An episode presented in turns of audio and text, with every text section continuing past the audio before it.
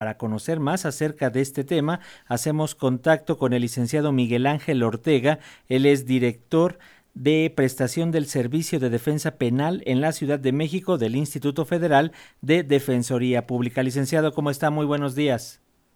Hola, buenos días, Francisco. A tus órdenes.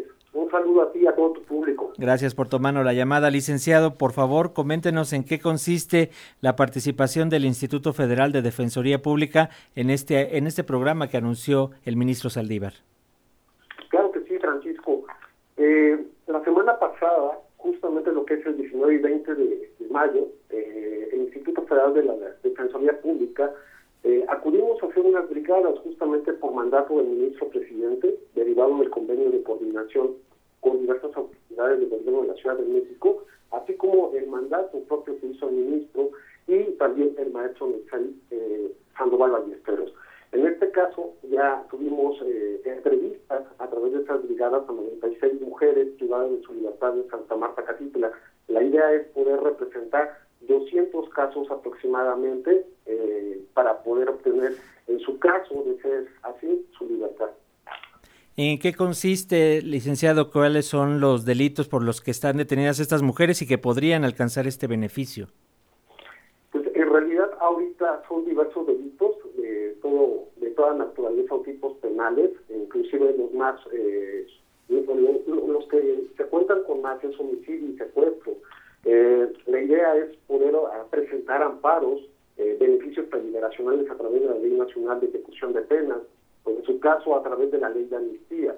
Es decir, toda una estrategia o a través del litigio estratégico que tenemos eh, abogados propiamente eh, del litigio estratégico en, el Instituto Federal de Defensoría Pública. Eh, licenciado, lo que hemos visto a lo largo de la historia es la vulnerabilidad de las mujeres ante el acceso a la justicia. Como bien señala cuáles son algunos de esos delitos, también nos encontramos, por ejemplo, en algunas cuestiones de eh, posesión de drogas, de eh, que incluso hasta las, las vinculan a grupos de delictivos, pues resulta que simplemente o eran acompañantes o eran eh, como se le llama comúnmente, eh, halcones, en fin, o sea, no participan de manera directa, pero las penas hacia ellas sí son severas. Entonces, esta revisión va a beneficiar a un gran número de mujeres, pero sobre todo de mujeres que se encuentran en zonas olvidadas, marginadas y pobres.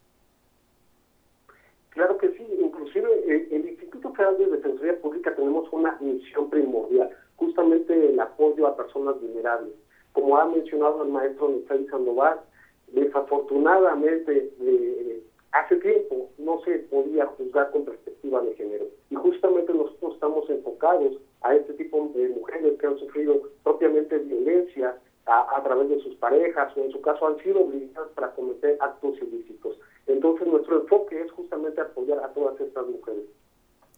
Eh, sabemos que, bueno, el programa está para Santa Marta Catlita, pero ¿qué pasa con otras mujeres en otros penales? ¿Se va a ampliar? Yo sé que usted está destinado aquí a la Ciudad de México, pero ¿qué conoce al respecto? ¿Qué se podría hacer?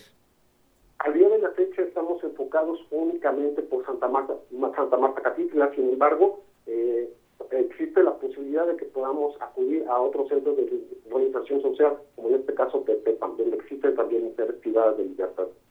Muy bien. El Instituto Federal de Defensoría Pública viene trabajando, como bien señala licenciado, ya muchos años en estos casos y bueno, es hasta ahora que empezamos a ver los frutos de que realmente sean atendidos y ver qué es lo que pasó, porque muchas, como bien señala, están en prisión preventiva y no ha habido alguna sentencia ya después de muchos años. ¿Qué podemos esperar y qué es el trabajo que va a continuar haciendo el instituto?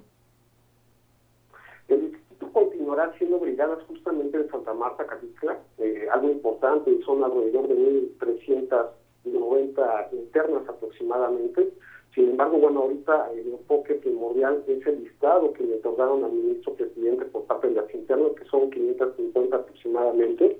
Y bajo este tenor, dar continuidad al tema de brigadas, hacer entrevistas justamente para analizar cada uno de los asuntos y en su caso, de obtener la representación de 200 mujeres y en las otras poder ayudarlas a través de asesoría jurídica o en su caso en naturaleza civil. Es importante destacar que no solamente en naturaleza penal, es decir, podemos contemplar juicios sucesorios o en su caso eh, obtener pensiones alimenticias, divorcios, eh, es algo eh, primordial para nosotros dar un enfoque de manera en todo el espectro que podamos apoyar para todas estas mujeres. Muy bien, pues buenas noticias, licenciado, y si nos permiten mantendremos la comunicación para dar seguimiento a estos casos y conocer a estas mujeres que obtengan estos beneficios para que por fin se haga justicia en sus casos. Muchas gracias, licenciado Miguel Ángel Ortega, director de prestación del Servicio de Defensa Penal en la Ciudad de México del Instituto Federal de Defensoría Pública. Muchas gracias a ti, Francisco. Solamente una cosa más. Por favor. Eh, para poder reiterar a tu público, eh, nuestro instituto cuenta con el Defensate, eh, el número es 822-42-426. Aquí pueden, podemos recibir todas las llamadas 365 días del año para asesoría jurídica, penal, en todos los aspectos y contamos con una cobertura en las 32, 32 entidades federativas con 885 defensores públicos y 285 asesores para poder apoyar a la población. Así contamos como con una defensa penal y asesoría jurídica en 148 variantes lingüísticas para el apoyo de todas las personas. Licenciado, ¿nos, ¿nos, puede repetir el número, por favor? 800. 822 42 426. 822 42 426, ahí pueden tener información y asesoría en el Instituto Federal de Defensoría Pública. Gracias, licenciado, y continuamos en comunicación. No, ¿de qué, Francisco? Un abrazo. Igual para ustedes, gracias.